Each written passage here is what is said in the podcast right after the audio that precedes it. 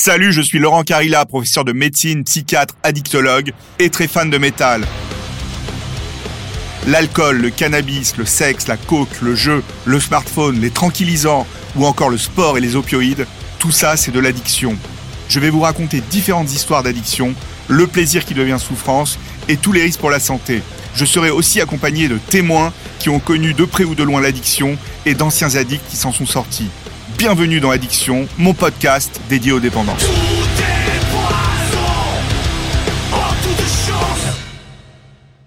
Celle que je tenais à vous présenter dans ce podcast, c'est Véronique. Dès son plus jeune âge, Véronique a enchaîné les ennuis de santé. Dépendante aux opioïdes depuis plus de 15 ans, elle suit actuellement un traitement de substitution pour essayer de s'en sortir. Il y a eu tout un tas de choses où je cachais du tramadol euh, chez ma mère, chez mon ami, euh, dans les voitures. Là, je me suis dit, il y a quand même quelque chose qui va pas, quoi.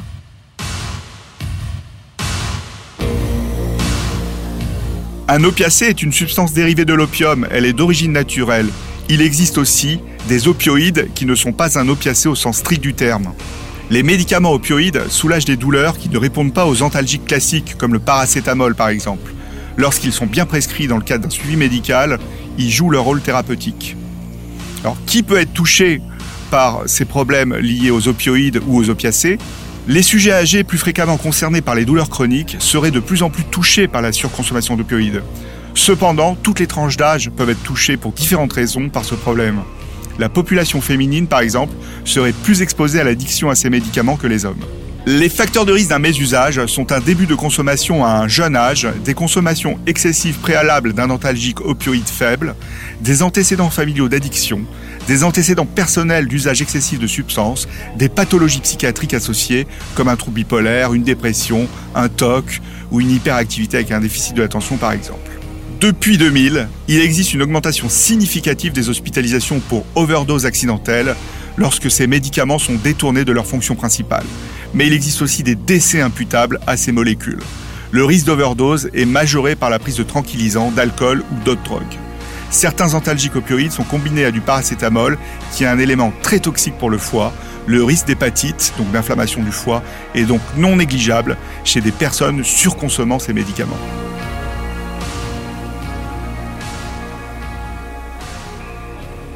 Bonjour Véronique. Bonjour. Je suis content de vous recevoir aujourd'hui. Je suis contente d'être là.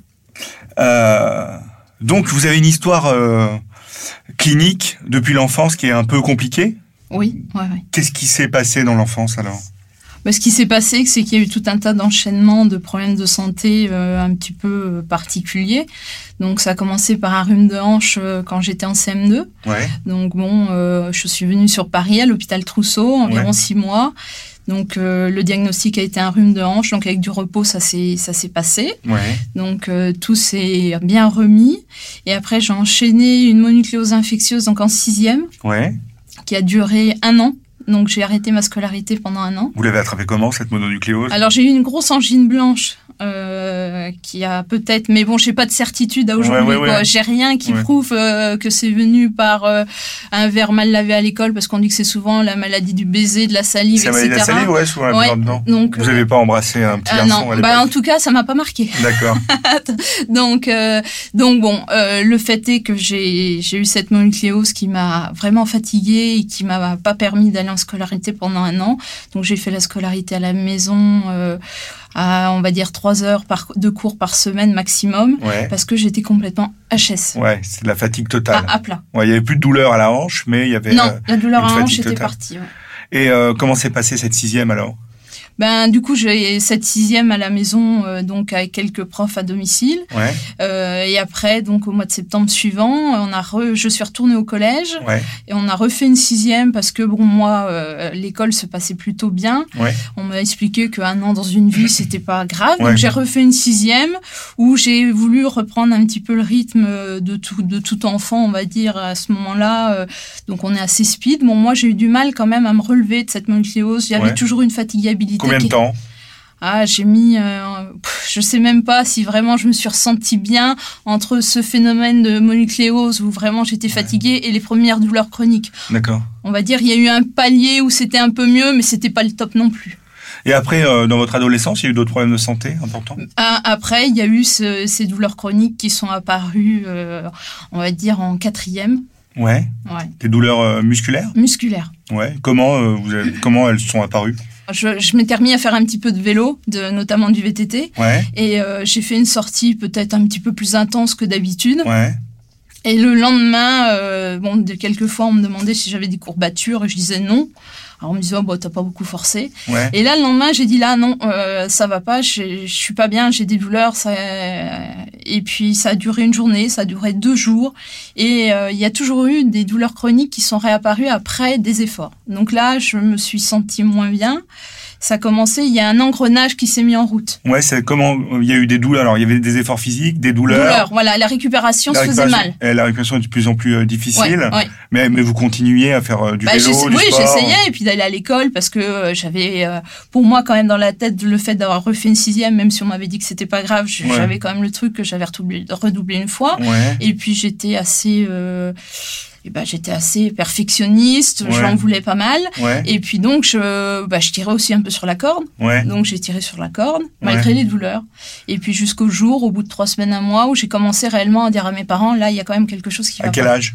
Euh, J'avais euh, 15 ans. 15 ans. Là, vous dites euh, j'ai mal, euh, ouais, ça va pas. ça va pas.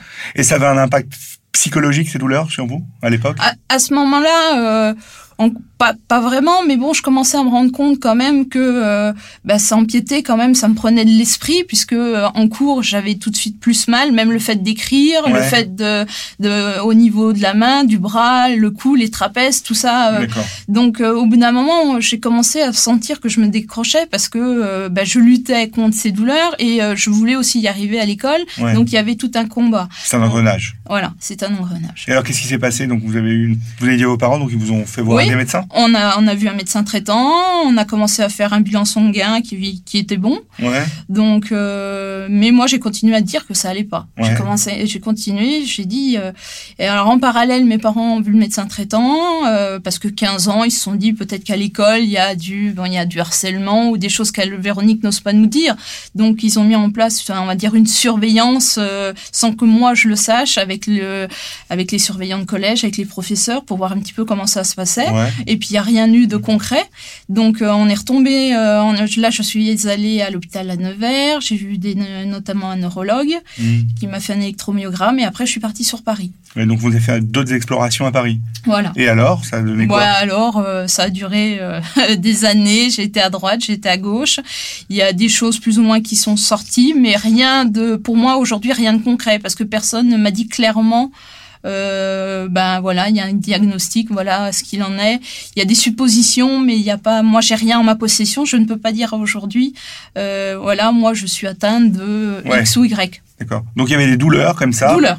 persistantes, Voilà. Qui a impacté donc euh, votre psychologique, vous le dites. Et euh, Ouais. ça a eu une influence ces douleurs sur votre scolarité après? Oui, oui, tout à Ouais, fait, ouais. puisque en, en seconde, euh, ma seconde, c'était à 30 km de chez moi. Ouais. J'arrivais le matin, à 11 heures, j'étais à l'infirmerie parce que ça allait plus. Euh, je retournais une heure en cours et je revenais, ça allait plus du tout. Donc au bout d'un moment, on a dit on arrête. Euh, en entre-temps, j'ai oublié, j'ai quand même vu un pédopsychiatre parce Ouais. que c'était important. Ouais. Parce que c'est vrai que euh, y a toujours une pudeur avec les parents, avec la famille, et c'était Ouais. important à ce moment-là que je sois soutenue. Et euh, pour moi, le but, que ce soit psychologique ou peu importe quoi, le but c'était d'aller mieux. Donc euh, moi, le jour où on m'a dit faut aller voir un pédopsychiatre, je me suis pas du tout braquée parce que je me suis dit faut aller de l'avant. Et alors? Et ce, ce pédopsychiatre m'a pris sous son aile et lui après m'a envoyé à Saint-Vincent-de-Paul parce que pour lui il fallait continuer quand même une exploration euh, parallèle. Physique. Voilà. Et donc, il y a eu quoi comme exploration physique Bah, il y a eu des biopsies, il y a eu des Ah oui. électromyogrammes, Ouais. euh, il y a eu deux biopsies, une au niveau de la cuisse, une au niveau du deltoïde, Ouais. des ponctions lombaires, euh, bah, une petite souris de laboratoire. Je dis pas Ouais. rat parce que bon, c'est plus c'est plus joli quand même une petite souris. Ouais, c'est vrai. sympa. vrai. Il y a Ratatouille, c'est sympa aussi. hein. Ouais, c'est vrai.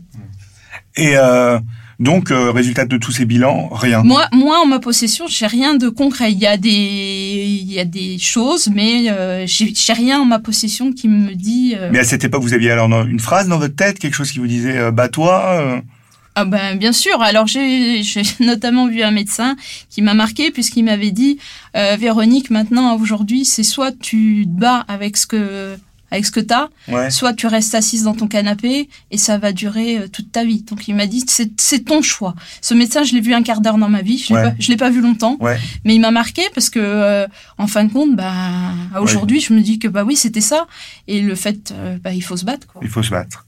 Ouais. Et quel traitement vous aviez alors à cette époque contre ces douleurs? Eh ben, euh, on a commencé par du doliprane, après du, du- ouais. voilà, pardon, Ouais. du euh, diantalvic. Voilà. qui est maintenant qui est, qui n'est plus en vente. Donc, euh, on a- avec des perfusions euh, à l'hôpital, Ah quand ouais il y avait, oui, il y avait des perfusions en parallèle quand il y avait des fortes poussées. Ouais. Donc, euh, donc bon, bah, on essayait de calmer comme on pouvait.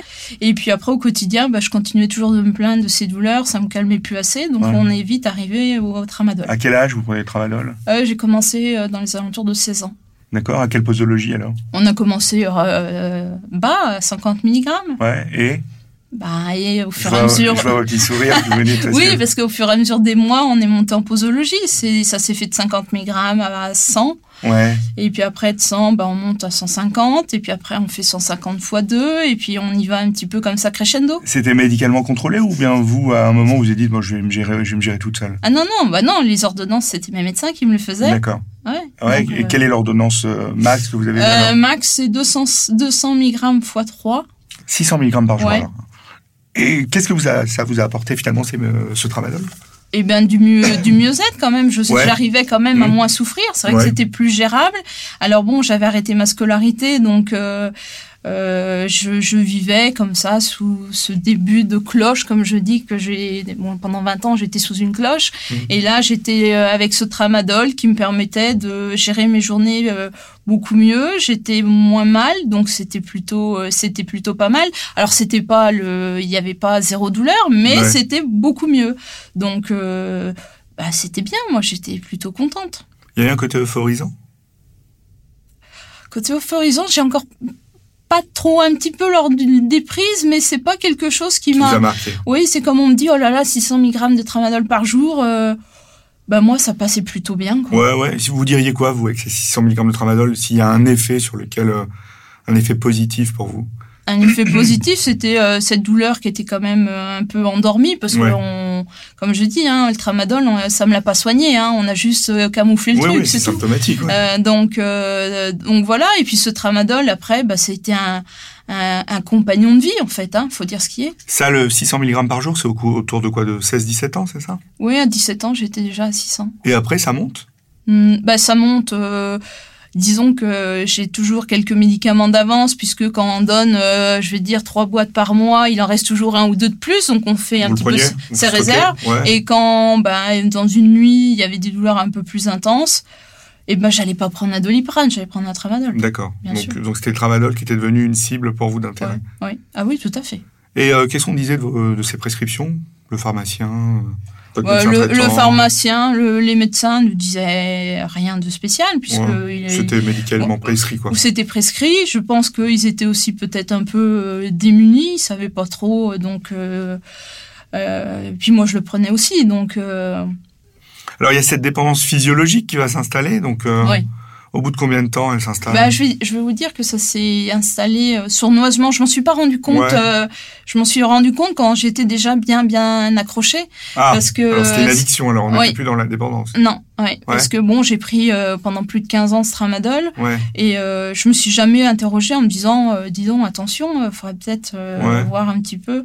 Non, quand, quand j'ai commencé à me rendre compte que j'en mettais un petit peu partout, dans les voitures, au moment de partir, je prenais pas mon téléphone ou mon sac à main. Première chose que je faisais, c'est d'aller voir si j'avais du tramadol avec moi. Là, j'ai commencé à me dire, il y a un souci. c'était au bout de combien de temps, ça? À quel âge? Oh, allez, on va dire euh, dans les alentours de 22 ans déjà. Ouais, D'accord. même- Six ans après Ouais, la ouais, première prise, quoi. Donc au départ, c'est une dépendance physiologique, c'est-à-dire que vous aviez un manque et un, un besoin si jamais vous ne l'aviez pas. Et après, ça s'est installé sur euh, votre vie, en fait. Ah oui, totalement. Moi, c'était un, c'était un repère. C'est vrai que moi, je rythmais mes journées avec le tramadol.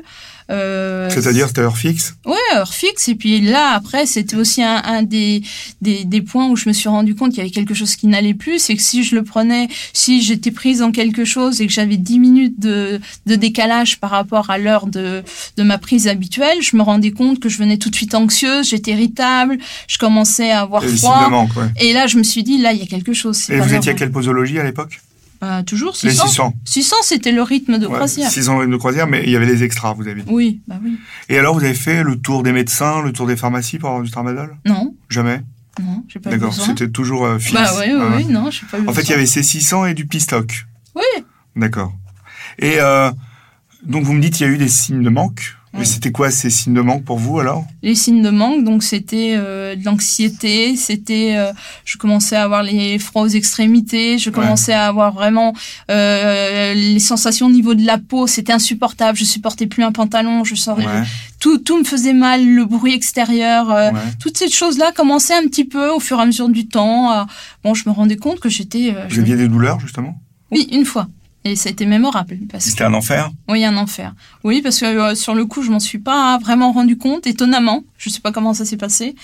Jusqu'au moment où je me suis mis vraiment à être très très mal et euh, où je, on m'a hospitalisé parce qu'on n'arrivait plus à me calmer. Et il y a eu des douleurs et euh, alors à ce Des, moment-là des douleurs, oui, et puis ce, ce, ce, ce manque extrême, quoi. Ouais. Ce manque. Mais à ce moment-là, je me, je, je voulais pas avoir que c'était du manque. Mais comment vous avez oublié ce tramadol alors? Il y en Ouais, avait je plus sais, Il y en je- avait plus Non, j'en ai oublié un, une prise. Je sais pas ce que j'ai fait. Je sais pas. je- Aujourd'hui, je. Mais c'était peut-être un signe euh, qui me disait euh, il fallait un moment d'alerte. C'était à quel âge ce- ce moment d'alerte alors? Ah, c'était à 25 ans. à peu 25 près. ans, ouais, d'accord. Et donc vous êtes allé aux urgences et on vous a hospitalisé Euh, bah, j'ai été voir mon médecin qui me suivait à l'hôpital et Ouais. euh, il m'a hospitalisé parce que bah, c'était infernal. Oh, j'ai été euh, hospitalisée une semaine à peu près. Ah oui, Ouais, parce que j'ai été trois jours vraiment être vraiment pas bien, hein. d'accord. vraiment pas bien du Et tout. donc on vous a donné quoi alors à nouveau du tramadol? Oui, oui, on m'a donné du tramadol et puis ça m'avait vraiment bien fatiguée, donc il a fallu du temps pour que pour que je me relève de cette étape. Vous diriez que le tramadol était votre amant? Ah oui, c'était un pilier, c'était c'était un repère dans ma vie. Ouais. Ouais. Sans lui, euh, c'était pas possible de vivre Ben j'avais oui non, j'avais pas l'impression que pour moi c'était ce qui me faisait tenir, ce qui me faisait euh, c'était ma vie était supportable avec ce tramadol et c'était c'était ouais c'était inconcevable. Alors, il y a une étude américaine qui a été faite et qui a interrogé des patients et des patientes et qui disait, euh, qui leur demandait euh, qu'est-ce que vous pensez des antalgiques de type tramadol? Et, et est-ce que ça peut vous rendre addict? Il y en a qui disaient euh, je, je suis pas au courant, il y en a qui disaient oui peut-être, il y en a qui disaient oui ça peut rendre addict, ça me fait peur, j'en prendrai jamais. Vous vous vous, vous, retrouveriez où vous? Ah bah ça dépend des étapes de ma vie. Au départ pour moi euh, Ouais. le tramadol ça ça me faisait pas ça pouvait pas me faire de mal. Ouais. Euh, De quel âge à quel âge alors? Bah, au début de la prise, Ouais. euh, de 16 ans à peut-être 24, 25 ans, au moment où j'ai eu cette, euh, Ouais. cet oubli, Ouais. où pour moi ce tramadol c'était euh, après cet oubli, je me suis dit ah oui il y a peut-être quelque chose, mais je voulais pas le voir. Ouais. C'était c'était impensable pour moi. Non non. Pourquoi? Donc, bah parce que c'était euh, pour moi la seule chose qui m'aidait réellement face aux douleurs, avec l'aide de mon psy, parce que quand même euh, ça a été un soutien et ça l'est toujours euh, Ouais. très très important. Mais ce tramadol, bah, c'était c'était mon pilier au quotidien. C'était celui qui était là quand ça allait pas. Le psy il est là, mais bon, pas tout le temps. Donc donc c'était un repère. quoi. Donc finalement le tramadol pour vous c'était pas qu'un traitement antidouleur physique, c'était un traitement antidouleur psychique aussi.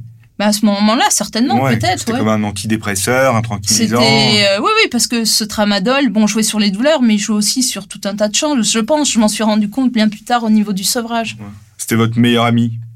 oui Ouais, l'amant, le meilleur voilà ami. un c'est pour ça tout. que j'ai voulu appeler mon chien tramadol Euh, C'est vrai j'ai adopté un chien et c'était l'année d'été et je me suis dit tiens pourquoi pas tramadol ça serait sympa Et vous l'avez appelé tramadol. et non euh, j'en avais parlé à moi aussi il m'avait dit quand même tu vas pas l'appeler tramadol mais je, je, bon, je trouvais ça plutôt sympa c'était un peu Ouais. Ouais c'était c'était ma marque à moi ouais, tramadol et vous, vous faisiez qu'un. voilà c'était ça Et quel a été le, le déclic pour vous euh, par rapport à ce tramadol? Euh, le bah, c'était tout un tas de, de petites choses. Donc, il y a eu ce- Ouais. cet oubli. Mhm. Après, il y a eu ces moments où je me suis rendu compte que euh, dès que je décalais un petit peu la prise de ne serait-ce que 10 minutes, ça allait plus du tout. Après, il y avait toutes ces, il y a eu tout un tas de choses où je cachais du tramadol euh, chez ma mère, chez mon ami, dans les voitures. Là, je me suis dit, il y a quand même quelque chose qui va pas, quoi. Ça avait un impact sur votre vie professionnelle? Alors, je ne travaillais pas. D'accord. Vous Ouais. étiez à la maison? Alors à la maison, ça avait un impact sur votre vie à la maison? Euh, non, pas trop. Vous faisiez pas moins de choses, vous dormiez pas plus Si, euh, si, je dormais plus. À la fin, beaucoup plus. À la fin, si, je dormais beaucoup. euh, Ouais. Mais, euh, Il y a déjà eu des risques d'overdose? Oui, deux fois. Deux fois? Ouais. je- C'est- quoi? Ben pour moi, je, je Ouais, traduis ça. euh, C'était des moments où je, je m'endors en début d'après-midi parce que je suis assommée totalement. Ouais. Et au moment de vouloir me réveiller, de sortir du sommeil, je me vois ouvrir les yeux et retomber. Et vraiment ce sentiment d'être pris par quelque chose et de pas Ouais. pouvoir s'en sortir. Et là, ça a été vraiment le déclic où je me suis dit là, stop, faut, faut bouger et faut bouger vite parce que si on bouge pas vite, ça va, ça va mal finir. C'était en 2018, c'est ça? Ouais. Il y a trois ans? Ouais. Et donc, vous allez euh, à l'hôpital et vous envisagez un sevrage? Oui, oui, oui. euh, on a essayé de voir un petit peu tout ce qui. Alors c'est vrai quand on parle de sevrage, euh, on m'a, j'ai dit comment on va faire, on va aller où, on fait quoi. Addictologue, Ouais, on en parlait fait peur. Ouais. On n'en parlait pas beaucoup, euh, donc j'ai été voir une clinique à Lyon, mais qui n'était pas adaptée pour moi, donc euh, c'était pas pas la peine. Et été suivie par le centre antidouleur de Clermont-Ferrand, et comme je dis, les choses arrivent bien puisque j'ai eu une consultation. Et là, le médecin qui me suit me dit voilà, il y a un protocole qui va se mettre en place. Mhm. Est-ce que tu es d'accord pour euh, pour essayer Et, ouais. et quoi ce protocole c'était un protocole Sovrop, comme ils appellent ça, Ouais. où on était trois en France et où on nous mettait sous Subutex pour Ouais. euh, Sous buprenorphine au dosage, ouais. voilà, pour pouvoir euh, essayer de nous, nous sevrer parce que j'avais essayé la kétamine, la xylocaïne avant, mais ça avait Ah pas. ouais, ouais, non, ça avait pas aidé du tout. Donc euh, elle m'avait dit si tu veux, on essaye. Et j'ai dit d'accord, ok, on y va. Et donc huit jours après, je commençais le sevrage. Et le premier jour de détox, c'est passé comment? Euh, infernal parce que bon, ce sevrage, j'avais pas eu le temps vraiment de l'anticiper parce Ouais. que ça s'est fait rapidement. Mhm. Et c'est vrai que quand je me retrouve devant le médecin qui me dit bon bah là en ressortant tu jettes toutes tes tramadol Mhm. et tu attends d'être en manque parce qu'il faut attendre d'être en manque Ouais. pour, faire, pour prendre la première prise. Ouais. Euh, je me suis dit, je suis à 200 km du CHU. Ouais. Euh, ils sont bien marrants, mais comment je vais faire Ouais. et, Mais bon, je leur ai fait confiance puisqu'ils m'ont dit, tu, tu risques rien. Donc j'ai dit, on va y aller. Mhm. Et je, je me vois sortir avec ces boîtes euh, de Subutex. De. Et, euh, et là, on m'explique que j'ai vraiment le nombre exact de médicaments. Alors Ouais. ça, c'est- pas mal non plus parce que euh, on se dit, euh, là, tu peux pas en prendre un de plus Bah ouais. parce que t'as juste ta dose en fin de compte. Donc Ouais. euh, donc il y a pas de quoi C'est un traitement de substitution qu'on vous a donné, donc ouais. Voilà. Donc, euh, donc j'ai vraiment attendu d'être en manque. J'ai att- J'ai attendu Combien de temps 24 heures. Ouais, 24 heures. Et là, vous prenez le premier buprenorphine au dosage. À quel dosage alors Euh, 4 mg. 4 mg et Et ben le pied, parce que donc j'attendais en manque totalement. Donc, euh, Donc, comme je horrible. dis, à se rouler par terre. hein. Ouais. Vraiment, un bruit de klaxon me faisait mal, une Ouais. porte qui qui fait du bruit, euh, Ouais. a les gens qui tournent autour de moi, euh, insupportable. vous aviez les yeux qui coulent. le Euh, oui, le oui, chaud, froid, euh, vraiment les extrémités qui me faisaient mal. euh. Donc, et je, je prends, je sors ce petit médicament qui est si petit et je le mets sous la langue et je m'étais dit, euh, en le voyant, je vois pas comment ça va pouvoir me calmer, euh, comme ils me l'ont dit. Et, et effectivement, en l'instinct de, allez, on va dire deux minutes, là, je reprends vie. Ouais. Ah ouais, totalement. Et qu'est-ce qui se passe dans votre Euh, tête ben là, mon corps reprend de la chaleur. euh, j'ai l'impression d'être euh, d'être beaucoup plus calme. Je me détends. Bon, j'ai un peu un peu de mal à parler quand même parce Mhm. que ça me ça me ça me secoue quand même.